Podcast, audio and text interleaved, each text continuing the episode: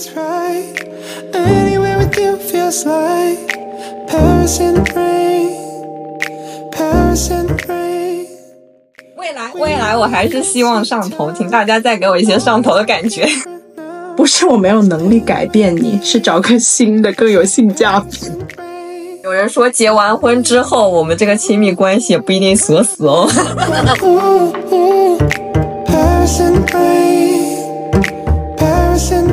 迎大家收听芝麻大事，我是艾琳。我是菜菜，情人节快到了耶！那我们今天就是情人节特辑，我们想来聊一聊在亲密关系中我们不会再做的事情。对的，但是我想先来一个免责声明：今天聊到的所有观点仅代表我们个人的观点。基于个人体验，对，亲密关系是一个很好的一面镜子，每次在不同的感情里面也可以看到更加了解自己，对的，然后更加明确自己的需求以及自己的恋爱的观念。嗯，所以你有什么不会再做的事情啊？应该就是讲我们都踩过的雷，但是现在已经不会再踩了，对吧？也有可能再踩，这也是另外一个 disclaimer。就是脑子学会了，但是行动跟不上。对，那我觉得我们可以各自描述一下，对于我们来说最理想的亲密关系是什么，这样给大家一个背景，就是更好的理解我们觉得我们不会再踩的雷。嗯，我觉得首首先要是彼此最好的朋友，不管是玩乐还是真的深度交流，我觉得都是互相了解并且互相接受完整的对方。所以你之前的亲密关系会是先是朋友，然后再变成爱人吗？对，都是这样。你只有跟这个人在一起相处的很舒服，你才会想跟他进入关系嘛。哦，我觉得，嗯，我同意。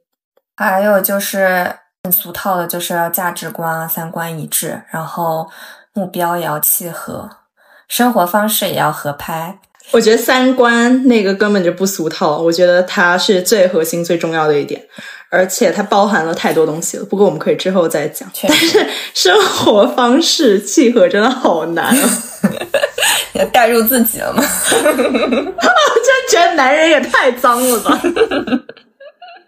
我当时就有跟我一个好朋友吐槽，他之前就有跟我讲过，他跟他的亲密关系在生活方式上有非常多的不契合的点，然后主要就是生活环境的那个卫生条件的要求很和对方非常不一样。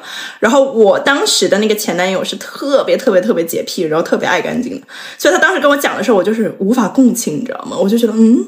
能有多脏啊？你要么就跟他说一下嘛，对吧？就是这有什么的，就顺手就是垃圾就扔掉了。然后直到我遇到了这个男人之后，我就跑去跟他讲，然后他就是一整个 I told you，你对男人是有什么没必要的幻想？所以你面对真爱也可以妥协这种生活方式上的不合。就是我直到现在自己亲身经历了，我才发现原来是可以的。我不可以。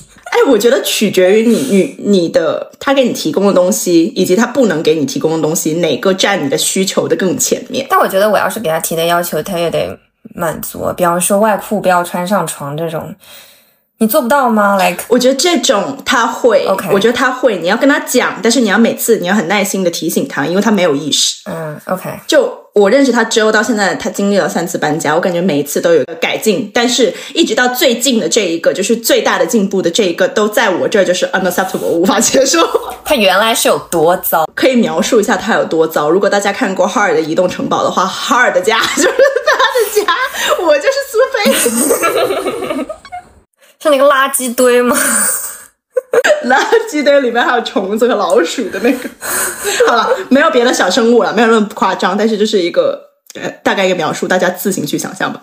而且我个人是一个超级超级整洁和洁癖的人。嗯，就我昨天回到家第一件事情就是把行李箱里的东西 unpack，然后洗掉，把所有的东西归位。我不想在今天结束之前看能在我家看出我刚 travel 刚刚旅游完的那个痕迹。回到家已经晚上十点钟了，然后两个小时内收收干净。respect，但很难想象我在那一天之前还住在一个猫窝里。你没有花两天时间帮它收收干净吗？按你这个效率，应该两天也就够了。底子太差了，其实很难，可能需要找那种深度清洁。我觉得我的完美的亲密关系应该就是啊、我觉得可以用我现在这个亲密关系的对象之前提供的一句话，我们能够非常好的一起向内探索我们与对方的关系，然后一起向外探索外面的这个世界。两个人在一起是一个扩大的一个过程，就是我可以用你的眼睛看这个世界，感受这个世界，你也可以用我的角度去看这个世界，我们在互相学习。嗯，也有很大一部分是在互相支持对方的各种观念，然后也还有很大部分就是让对方有更好的能力去看到这个世界，去体验这个世界。哇哦，好深刻。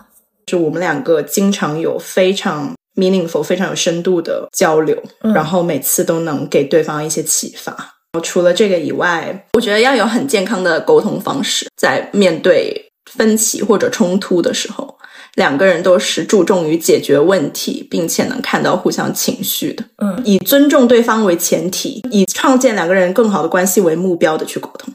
好了，聊这么多了，我们来进入我们不会踩踩的雷吧。我的第一条是不要太快上头，然后拿滤镜看别人，然后忽略比较重要的问题。我觉得太快上头，因为是我觉得现在像 physical attraction 它很难，所以一旦有人 pass 了，并且我觉得跟他在一起很舒服，然后我就很容易觉得这种很难得，所以就会变得很上头。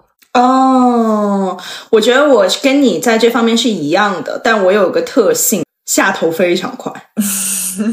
去 dating，然后见到对方，就是刚开始哇，大帅哥，然后谈吐很自如，然后感觉他是一个很非常 gentleman，然后聊了几次，发现哦，对方的脑子怎么那么空，然后就很下头。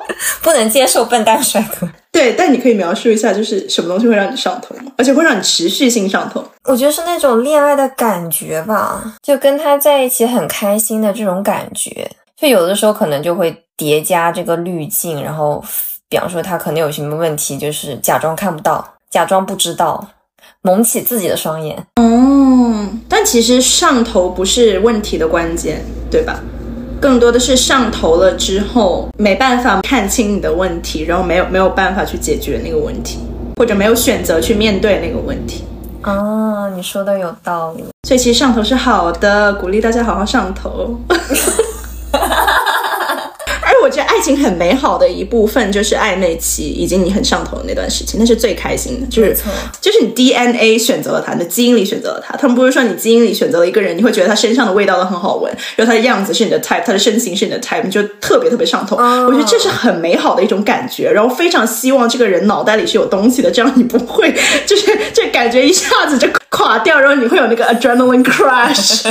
对，所以我觉得上头是很美好的一部分，大家不要去污名化上头。对，没错。更多的是上头了之后，我们怎么去维系这段感情？如果有问题或者需要沟通的地方，我们怎么去沟通？这才是我们需要关注的东西。嗯，对啊，就是你上头了，你就会给自己给给他带上一层滤镜嘛，就活在自己假想的一些粉红泡泡里，忽略了这个人本身的一些问题。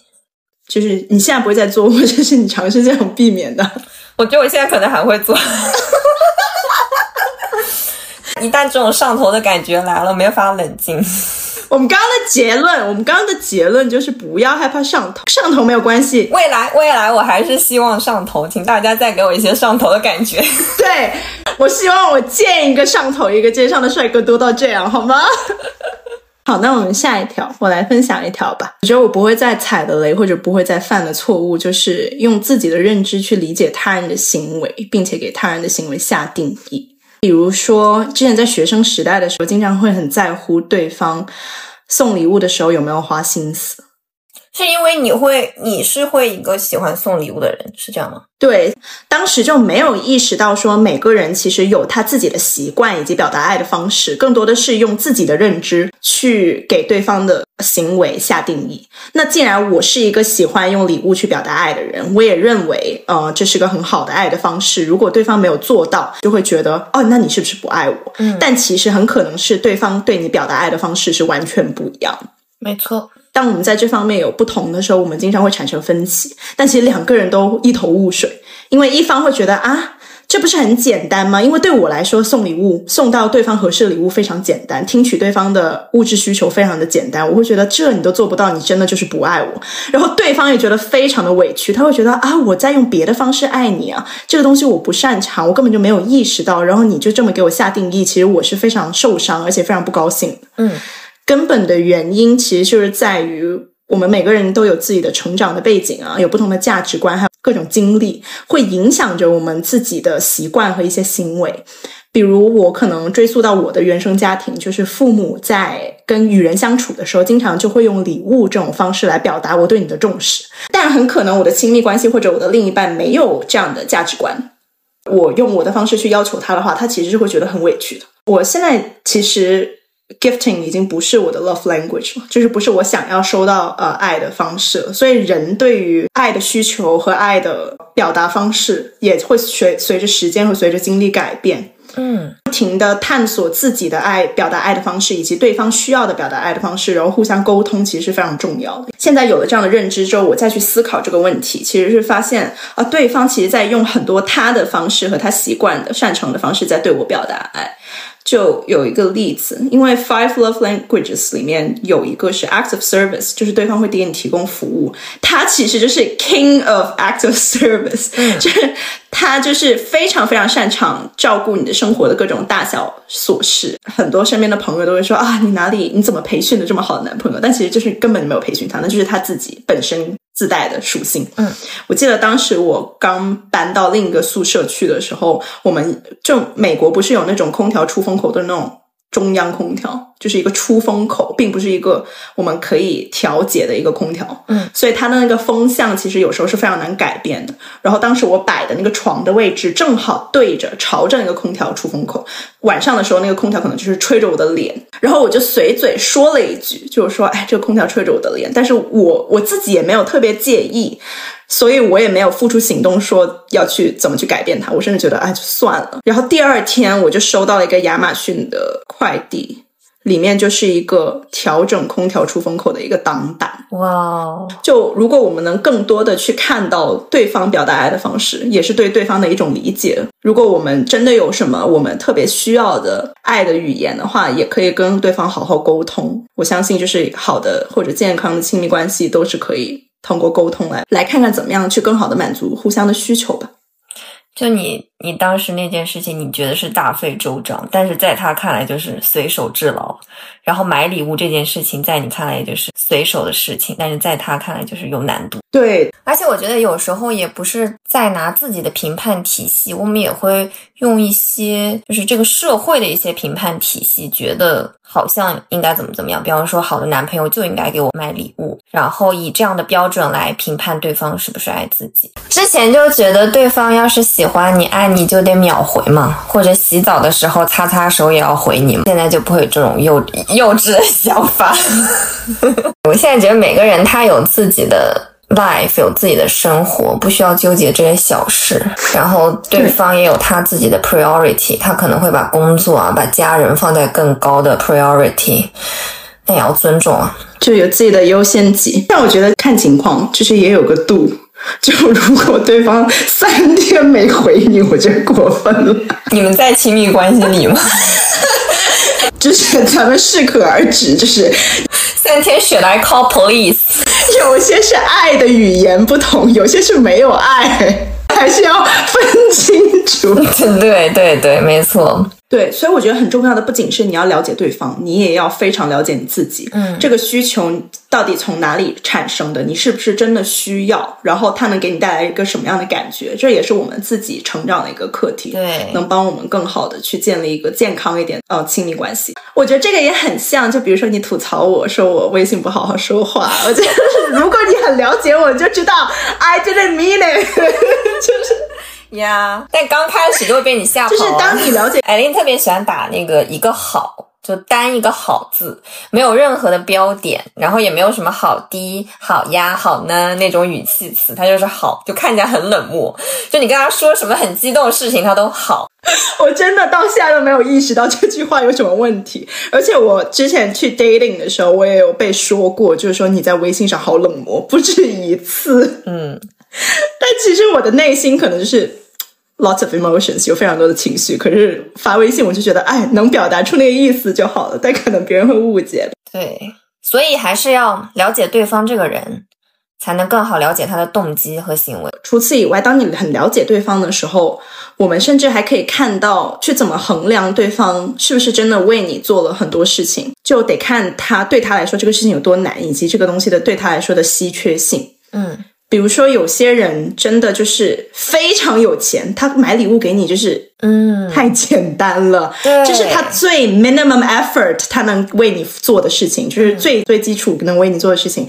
但对他来说最宝贵的可能是时间，可是他没有花给你。没错，要看他的稀缺价值是什么。我这次有去多伦多，也是跟自己的亲密关系待了一段时间嘛。然后他最近其实是特别特别忙的，自己的一份工作，然后他还有自己的 side project。你也知道，就是我最近每天都在摸浑水摸鱼。然后有一天就是快到周五了，然后他就说了一句话，说：“哎，我们周末真的出去呃滑雪，好好 relax 一下，放松一下。这周真的太累太忙了。”嗯，然后当时听完之后我惊呆了，我说：“啊。”很忙吗？就是我不仅是觉得我不忙，我甚至是我没有感知到他忙。我觉得很大的一个原因是因为每天他应该 commit 给我的时间，他都给了。哦，那他做的很好啊。就是除了我们工作时间以外，我需要他的关注的时候，我需要他陪我看电视，我需要他跟我吃饭，我需要他跟我聊天，我们需要晚上一起玩的时候，他都给了这个时间。以至于我一周过去了，我丝毫没有感觉到他有多么忙，但是他就跟我说他忙得冒烟，就是焦头烂额，完全没有看出来。就不管是情绪上，还是他给我的时间的分配上，然后我就还挺 appreciate，嗯，他没有呃因为自己很忙，然后缩短我们两个之间的时间。我觉得这也是表达爱的一种方式。嗯，我觉得 love languages 就是你想要受到的爱的方式，如果真的非常不匹配的话，我感觉就是可能这个人就没有特别适合。换人，因为很多行为其实里面包含的就是他的成长环境啊，他的三观。没错，我之前跟我妈妈说过一句话，就是说你不要在麦当劳里面找牛排。嗯，是他经常会吐槽说啊，爸爸为什么没有就是对他甜言蜜语或者关注一些就是他想要的那种爱的表达方式？然后我就是小姐姐，就是你跟他生活了几十年了，你还不懂他是一个怎样的人吗？就是几十年里，你跟他沟通完之后，他都很难改变的东西，他现在应该已经不会变。但是不是说麦当劳里面不卖牛排，麦当劳就不是好的卖卖，对吧？对所以它有很多它好吃的东西。如果你真的想要牛排的话，那就不要选择麦当劳，就可能刚开始就想清楚、看清楚，做好自己的选择。就没有完全合拍的两个人，并且有些事情是没有办法磨合的。对你们是在这方面有问题，那就趁早换个人，拜拜。我感觉选择一个合适的人，就是核心需求跟你匹配的，比你改变一个人的核心需求效益高太多了。没错我，那天看小红书有一句话，就是说，不是我没有能力改变你，是找个新的更有性价比。那刚刚你也说到，每个人的需求啊、价值排序啊，也是会不停的变化的。如果真的变着变着，两个人成长到了不同的地步，也不一定要纠结，一定要这样子撑着走下去。不要因为过去而束缚了自己。就是有的人可能觉得我们曾经怎么怎么适合，曾经怎么怎么好，那我们一定还有接下来可以磨合的。但其实 maybe not。嗯嗯，我有一个底层的观念，就我只相信今天，嗯我不觉得过去存在，我也不觉得未来存在。嗯就过去为什么不存在，是因为我们的过去其实都是基于我们的回忆，但其实回忆在大脑里产生的过程，以及它的储存过程，还有它被读取的那个过程，都是非常不靠谱的。嗯，就它会根据你现在当下的情绪，以及你现在的价值观，还有你现在的体验，去重蹈这个回忆。所以说，你的回忆其实很多是你现在当下的处境的一面镜子，很难是当时的客观的一个还原。我是觉得人是会美化回忆的。对对，就很多时候就是美化回忆，有时候我们也会因为呃情绪问题会去恶化，就是会去夸大那个不好的回忆，嗯，两边都有可能。然后至于未来的话，就是看不见摸不着，不存在。嗯，确实，我觉得爱和被爱的当下，它是最珍贵的。你有的时候太纠结过去啊，或者未来，你反而就患得患失了，当下也过得不好。对，非常影响你的体验。嗯，而且只有当下这一刻是真实的，就是你当下的感受，你当下的需求，对方当下的样子。嗯对，就很多人说啊，我没有想清楚，或者我没有想要做决定，很可能是在看着未来或者看着过去，他们没有，他们在忽略当下。其实当下是什么样的，大家都自己非常清楚，对吧？嗯，当下快乐，那就证明这段关系很好啊。我甚至觉得，就是当下快乐，你都不用别人讲，就是可能过去你会跟朋友复述，然后说，哎，你觉得怎么样？只有当下你是当事人，你当下经历的东西，你当下的感受，只要你跟你的亲密关系觉得没问题，你们的关系就没问题，不管在别人眼里有多奇葩，或者多么不能理解，只要他满足你的需求，你满足他的需求，你们俩是开心的。就没有问题，没有根本就没有一个标准答案说怎样是好的亲密关系，或者有什么是我们亲密关系里必须有的东西。只有对你来说是必须有的，才是必须有的。嗯，你说的好有道理，就是因为世俗意义上的好的感情，它就是用了像时间长短啊，或者是否结婚与否这些来作为评判标准的，不是我们定义的是否当下快乐。对的，其实这就是我的第二条，就是我不会再干的事情，就是我不会再以结果为导向而谈恋爱。这对我来说，我认为是跟我的理想的生活是不匹配的，所以我现在就抛弃了这样的一个恋爱观。嗯刚开始以前为什么会有这样的观念，是因为小时候经常被灌输，就是离婚是不好的，你没有找到一个能共度一生的人，那你这个恋爱就白谈了。嗯所以以前在谈恋爱的时候，经常会想，Are we gonna make it？就是我们是否能厮守终生？这这个好像非常非常重要，比现在我当下的感受以及我当下的需求更加重要。对我来说啊，这种恋爱观是没办法维持的，因为它是不合理的。包括我们刚刚讲的，人在不同时期是会有流动的，我们的性格、我们的思想、我们想要的生活是会变的，包括对方也是会变的。就一个这样的 dynamic，就是不停的变化的一个过程。我们其实很难在刚开始或者年纪很小的时候就找到一个人满足你现在以及未来每个阶段的所有的需求。嗯你改变的时候，他可能也得调整，然后正好他也是朝着那个方向调整，你们才能一直一直走在一起。对，从这一条来说，就觉得比较困难，而且感觉现在的人谈恋爱更多的是关注于个人的体验和成长。以前恋爱、结婚仿佛是一个利益共同体，嗯成为一个共同体会让你能在这样的环境里更好的生存、更好的生活。比如说，成为经济共同体，你们可以啊、呃帮你们完成阶级跳跃，嗯就父母辈的恋爱好像就是以这些为目标去绑定的，而且也不是说有问题，那就是他们当下最需要的核心需求。但对于现在的人来说，好像恋爱的需求更多的是自我探讨，以及比自己一个人活得更快乐来说更重要。但是我们思考一下，我们让我们快乐的事情，在不同年龄段其实也有在改变，就很难以一个结果来说，我这段恋爱谈的好不好，我也很难为了一个结果去妥协一些我现在让我快乐的一些前提。嗯，我之前听过一个朋友的一个故事，她就是那个女生，她回国了，然后得去另一个城市读博，但是那个男生好像在北京，希望那个女生跟他在同一个城市，他觉得异地恋就是不靠谱，所以他给那个女生提的要求就是叫她不要读博了。这样他们能在同一个城市，他就立刻跟他求婚，不然的话他们就分手。哦，我感觉这种故事还挺多的。对，这其实他看重的就是一个结果，而不是当下说结结婚是不是让我们更快乐，或者说你的读博对你的个人成长有多多大的帮助。好事情是那个女生当下就选择了分手，Good, good, good, good for her。人间清醒是的，毕竟读博哎，就是多么 attractive，男人到处都是，博士学位可不是。对，我觉得好的爱情确实应该是鼓励对方去做自己想做的事情，而不是一味的束缚着他。我觉得我们很难真的完全拥有一个人，我们更多拥有的是我们跟他相处的当下的每一刻。所以，当你把你对恋爱的所有的那个期待和投射都放在未来，你跟他共度一生，拥有完整的拥有这个人的时候，其实你想要的可能更多的是那种安全感，或者他给你带来的一个确定性。害怕失去吧？对，但是当你有了这样的确定性的时候，不代表现实就是一定是确定。所以其实你到最后你，如果你只守着那个结果，其实你什么都没得到，你得到的只是一个心理安慰而已。事实不一定会走向你心里想的那个呃方向。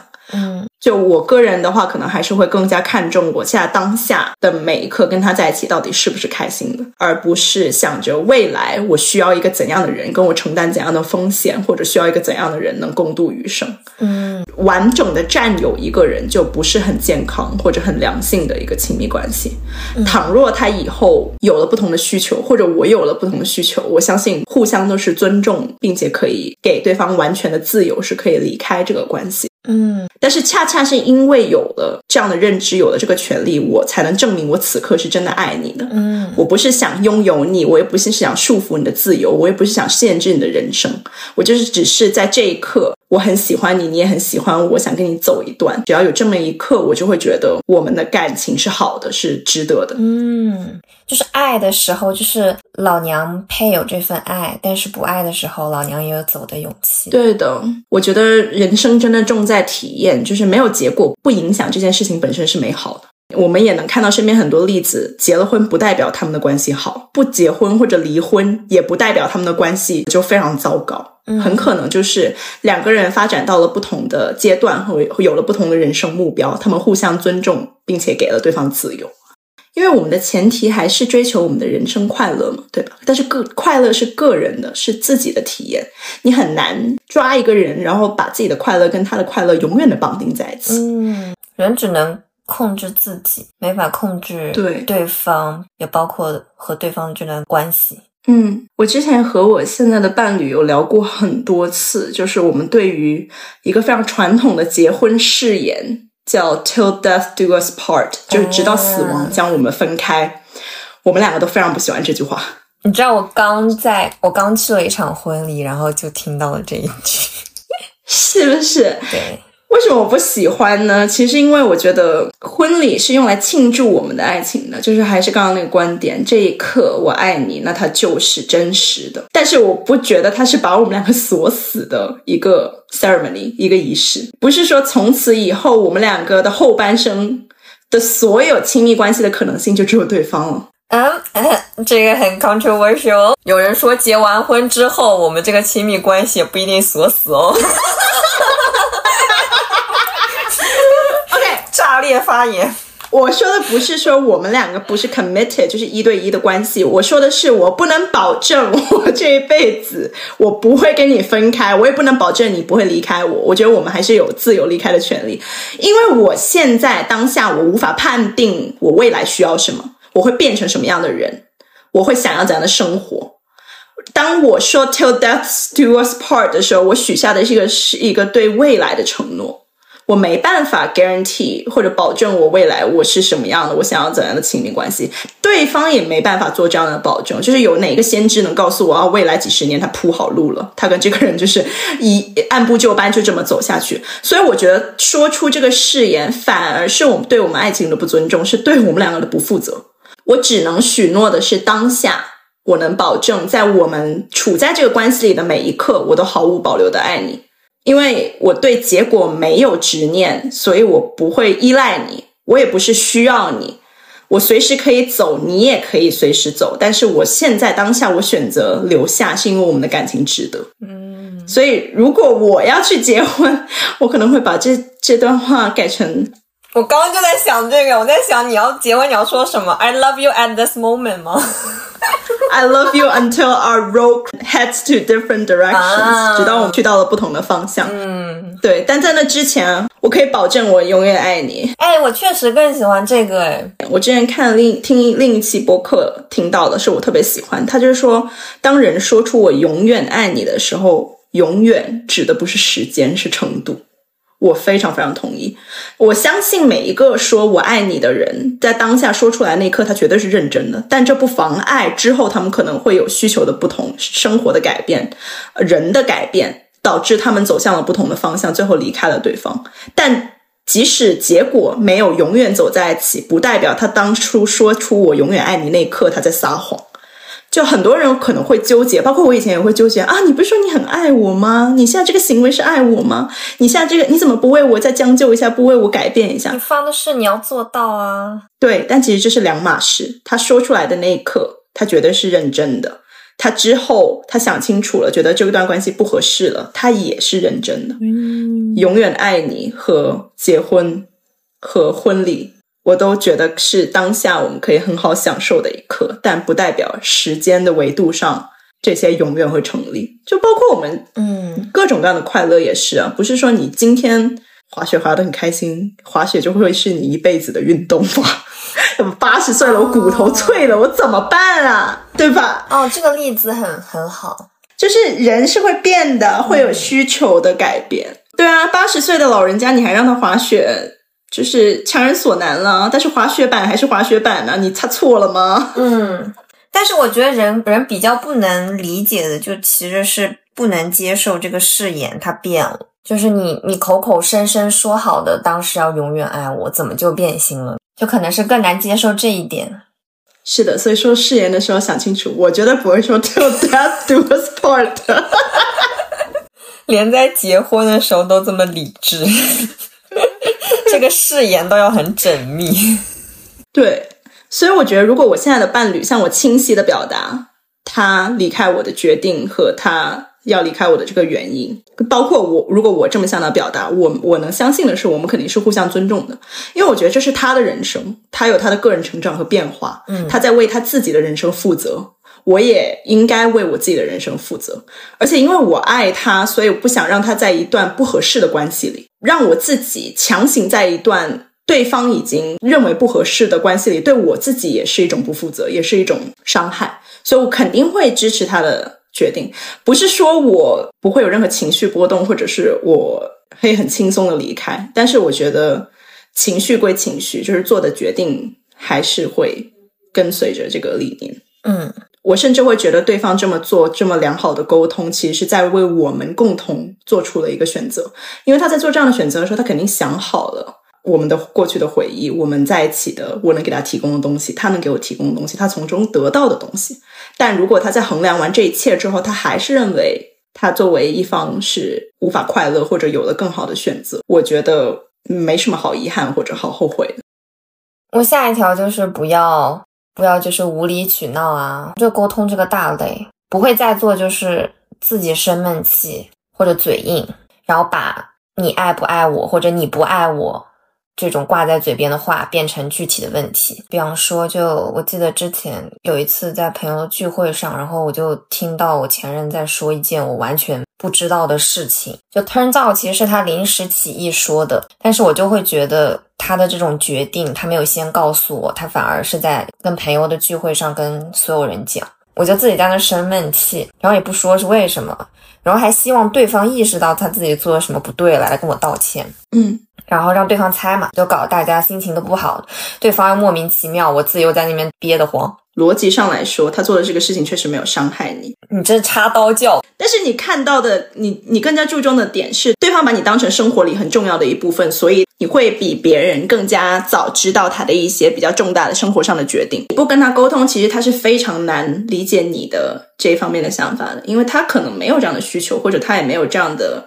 敏感度。没错，就是很简单的一件事情，不必要在那边发脾气啊，然后甚至试图看对方的反应来证明自己的猜想啊，什么什么的。任何事情都可以用更直接的方式去解决。是的，我我之前看到有一个有一个解决方法的一个三步走，就是发生任何这种不开心的事情，你就可以先描述这件事情，然后描述自己的感受，然后再描述希望对方怎么做。不要在气头上的以好好的态度说完这三个步骤，我觉得确实没有什么东西是解决不了的。我觉得我之前就是这么做，我经常能收获到，就是对方真的能在我生闷气的时候给予我更多的 tension，然后或者说是能发现我为什么生气了。并且来哄我啊道歉，然后有了这种经验，就就更加胡作非为。还有很常见，就跟礼物也有关系的，就是让对方猜自己的喜好嘛。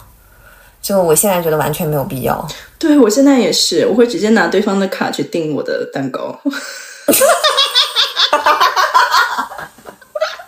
这我也确实没有想到，是是 to another extreme。我在想一下，下就是情人节的时候，要不自己拿他的卡订一束花。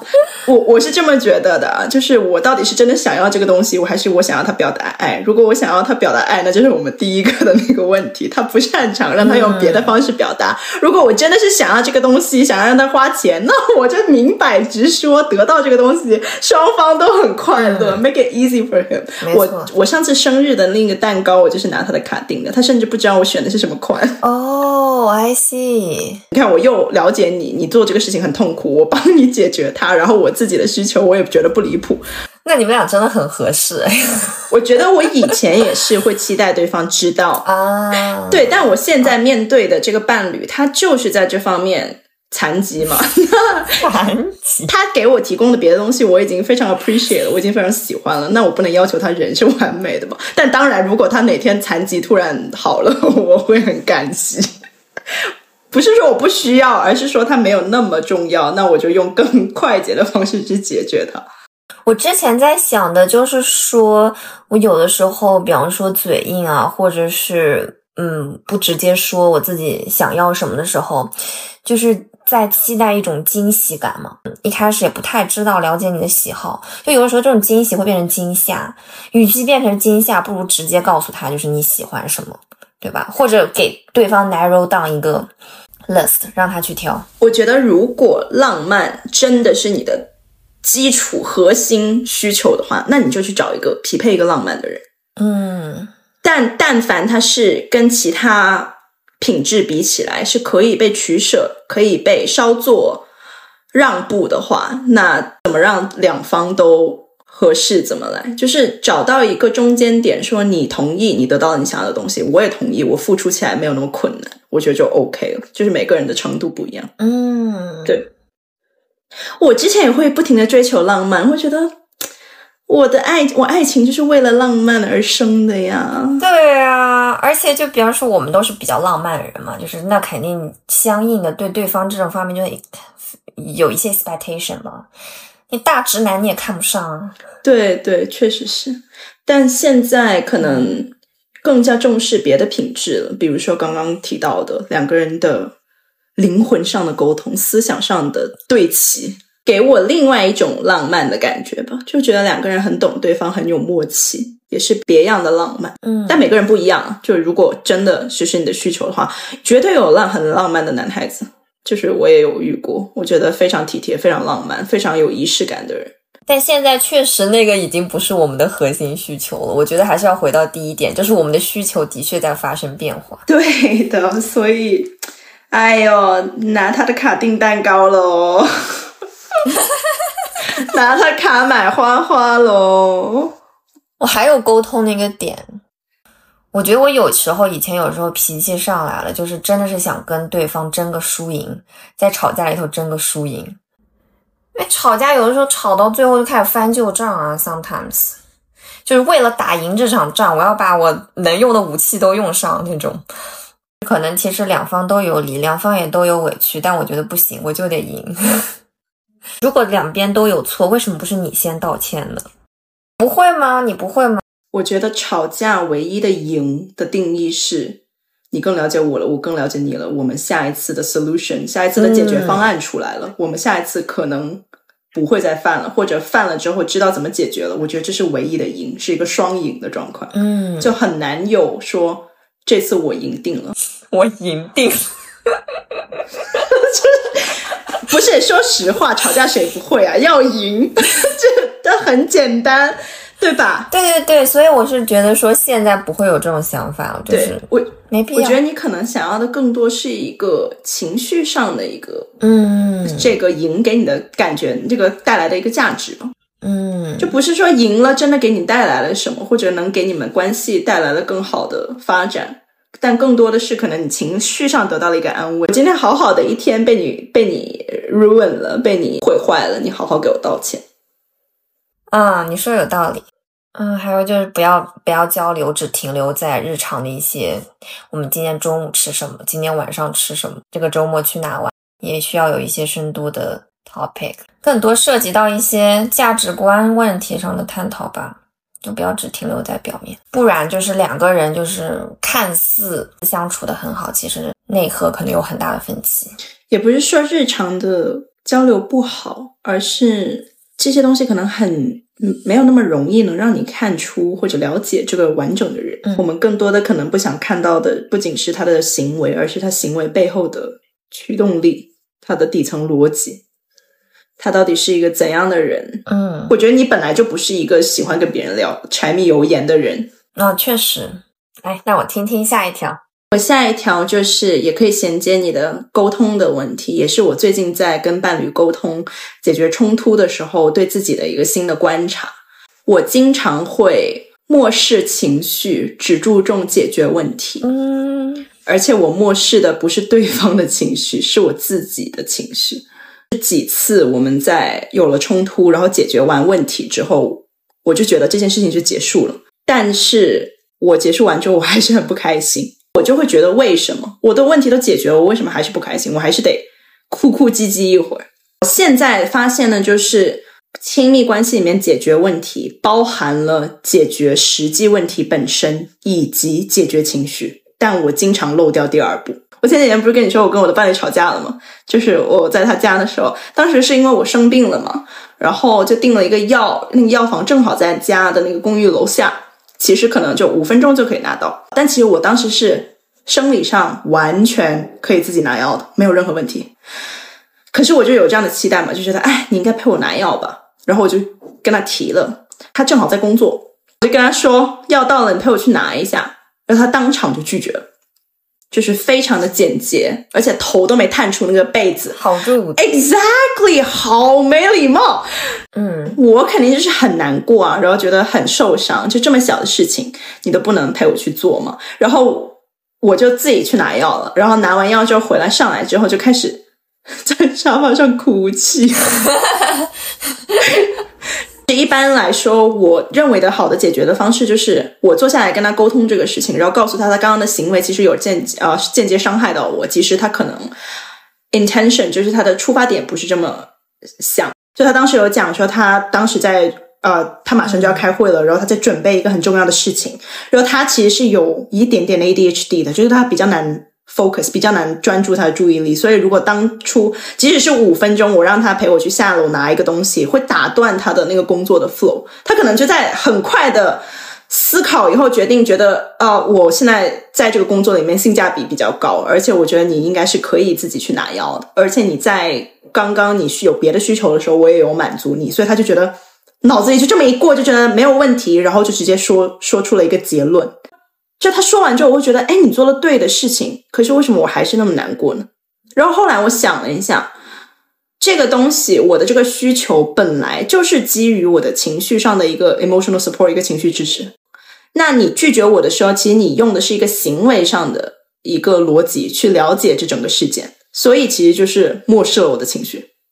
嗯，即使你做了对的事情，不代表别人就可以欣然接受。那你要怎么解决情绪呢？对方只要接住就好了，他不需要认可，他只要让我觉得我被看到了。嗯你做的这个事情让我觉得很难过，然后我现在描述一下我的难过。我感觉我被忽视了，我感觉我被呃 deprioritize 了，我没有被放到第一位。虽然说我明白你的出来，不是说我们做了对的事情，我这个情绪就能瞬间消失或者解决。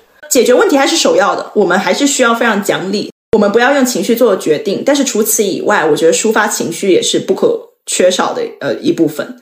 我需要我的情绪被看到，那你不需要他下次做出改变吗？那是解决问题的那部分嘛？哦，你只是需要一个抱抱啦。对，但是经常我就是处理完东西，我就觉得我们俩就跑了，然后我就觉得我还是好难过，怎么回事？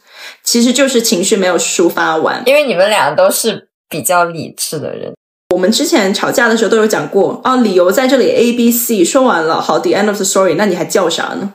就是这是我们的沟通方式，然后对方就是哑口无言，哦，确实是 A B C，好了，叫完了，好了，没事了。但其实不是没事了，就是还是会有情绪的产生，然后情绪也应该被看到，这是两个独立的事情。你们的解决方式确实是我没有经历过的。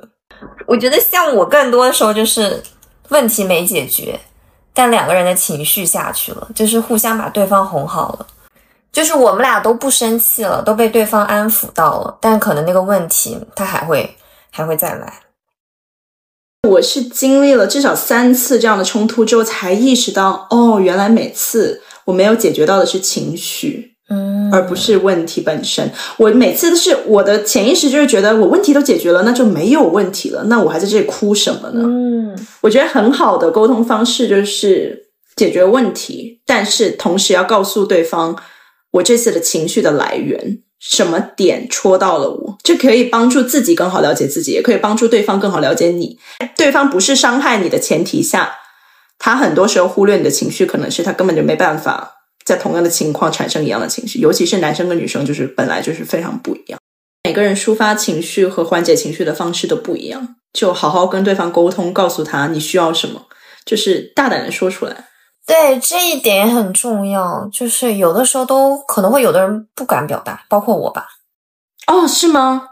嗯，我会不敢表达，不不仅仅是什么吵架的时候吧，嗯，不敢提出我的需求。比方说，我想这周末去干嘛，就害怕被拒绝，或者害怕被那个。我觉得感情里可能还是得先注重自己的感受。我先有了我，我先爱我，我才能完全的爱你。哦，对对，我有时候会觉得我提出这种要求，我是不是太自私了？就是会不会是就想着我自己了？我会有这种想法。表达需求就是很合理的。我本来跟你在一起就是为了更爱我自己，那我有什么好不敢讲？嗯，对，而不是为了让你高兴，或者让你的人生更完美，或者让给你生猴子。我会陷入一个我这么提是不是我太自私了这种想法。我们应该在关系里面分清楚什么是我们能控制的，以及什么是我们不能控制的。我们很多时候有接触到的亲密关系里面的痛苦，都来源于两件事情：我们在尝试干涉他人的课题，以及我们把自己的课题寄希望于他人。当我想吃咖喱饭的时候，我大胆的提出了我的这个需求，这就是我的课题，我为我自己的需求负责了。但对方要不要接受或者拒绝你的需求，完全是他个人的课题，你不用害怕对方的反应，因为他只是在为他自己的需求负责。所以我们唯一能做的就是表达清楚的表达自己的需求，并且给对方自由去完成他的课题，回应你的需求。哦，专做自我。他如果拒绝你，又回到了你的课题，你有两个选择，你要么就是今晚自己吃咖喱饭，哦，你也可以找朋友吃咖喱饭。这就取决于你了，这是你能控制的东西，这是你的课题。但但凡我们想干涉对方的时候，你为什么不迁迁就我？你为什么不想吃咖喱饭？这没有那么多为什么，你为什么想吃咖喱饭呢？对吧？就是当你想干涉对方的时候，你想影响对方，想控制对方的时候，你就会很痛苦了，因为对方可能不一定受你控制，他也不喜欢被你控制，你也不想被别人控制。我我在第一期的时候，我有讲到，我刚来西雅图的时候，就是约别人当朋友。其实这个事情被拒绝的几率就是很大，我并不觉得这是我的问题，我也不会从中感到难过或者挫败感。我认为我想找朋友是我的需求，但未必是别人的需求。他没有这样的需求，他就反他就反映出来了，在他的行为里，那我就 move on 了，我就到下一个有这样的需求的人，直到我找到他们，对吧？就是他的本身的行为可能跟我个人我是否优秀，我是否漂亮，我是否是个合格的朋友没有半毛钱关系上，就包括我用 dating app。我喜欢，我真的就是打直球。我我也喜欢对方跟我打直球，就是坦白的说出我喜欢你什么，喜欢你什么点，我想跟你了解什么。但对方要不要拒绝你，要不要呃二面，完全是他的自由。用约会软件嘛，就跟用 LinkedIn 一样，你想拓展你生活圈子以外的人脉，你就不停的刷呀刷呀，看这个人哎有不错，我们 connect 一下，然后说一堆官方话，看看这个人以后能不能用上。我有的时候会很关注对方的情绪，对方的比方说语气的变化，我都会非常关注。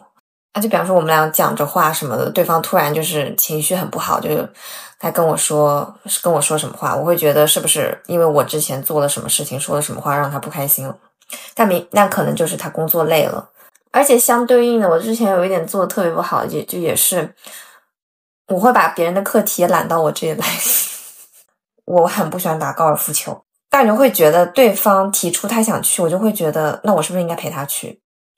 其实我觉得，你如果真的自己自愿的认为陪对方打高尔夫球没有关系，你去做了，我觉得这没有任何问题。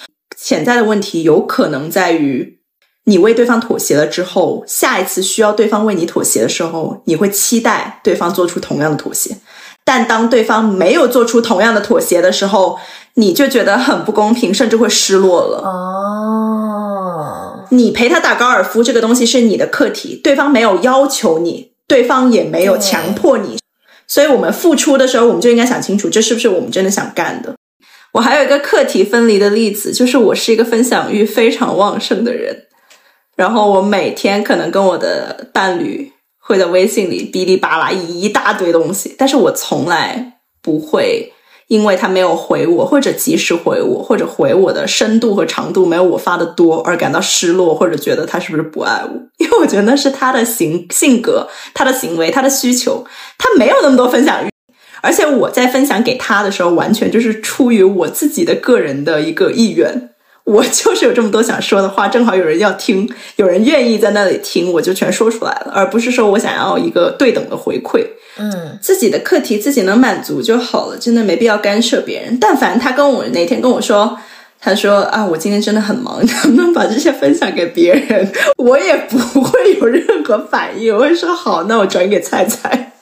那如果你哪天发现他把你 mute 了怎么办？哎，我我也不会怎样哎，我会觉得这就是需要他 mute 我，就当我需要 mute 他的时候，我也会一样把他静音，我真的不会有任何 feelings，我会觉得很你真的很棒，你在专注你的工作，加油啊！还有一条就是不要过分的投入太多时间在感情里，然后牺牲，尤其是牺牲自己的工作啊、自己的独立的社交圈啊、自己的爱好的时间，然后把感情放在太重的位置。因为我有的时候是会想到，我们两个人在一起就要以两个人的一些什么共同利益为重啊，然后不自然的就会腾挪很多时间给给谈恋爱这件事情。就两个人变得形影不离啊，就没有了自己独立的社交圈和单独留给自自己的爱好时间。相对应的，就是也要给对方他自己的空间吧。可能很多时候选择跟对方做某些事情，或者跟对方待在一起，花越来越多的时间，并不是因为他是最合适的那个人，反而是最方便或者最能接触到的一个选择。我们应该把我们的时间分成四块，每每块占百分之二十五。第一块就是自己和亲密关系之间的单独的时间，第二块是自己跟朋友的时间，第三块是自己独处的时间，第四块是自己跟亲密关系共同的朋友的时间。也就是说，跟亲密关系应该占掉的时间就是你的大概的百分之五十，其余你应该有独立的时间以及有自己的朋友圈子。这就是个我认为非常好、非常健康、非常分分配的非常均匀的一个方式。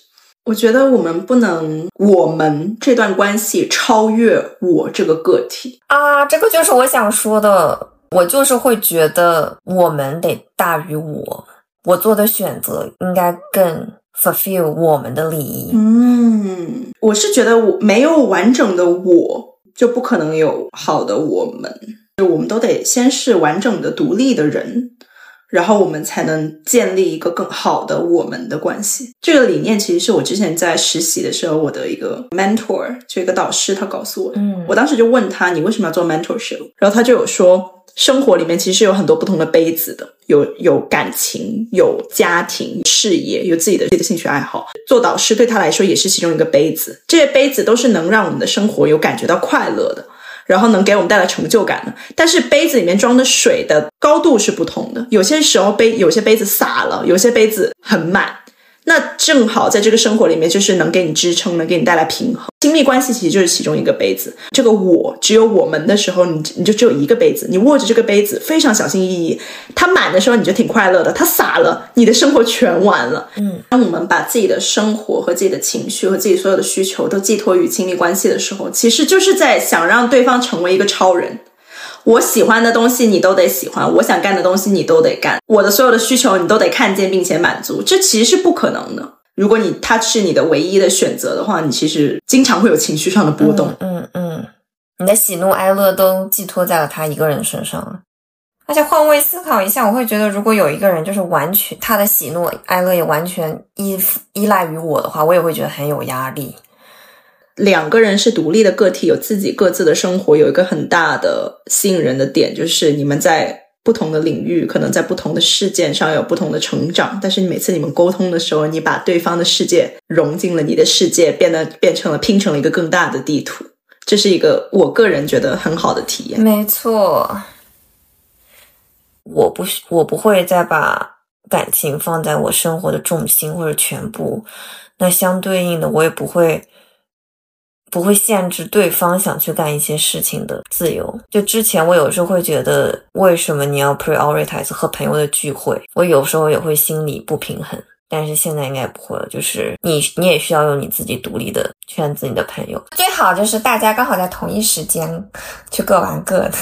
还有一条我我想说的是，我要喜欢在这段关系中的我自己。有时候恋爱谈着谈着，我会我都会开始变得不喜欢自己。为什么我会变成现在这样？那种那种想法。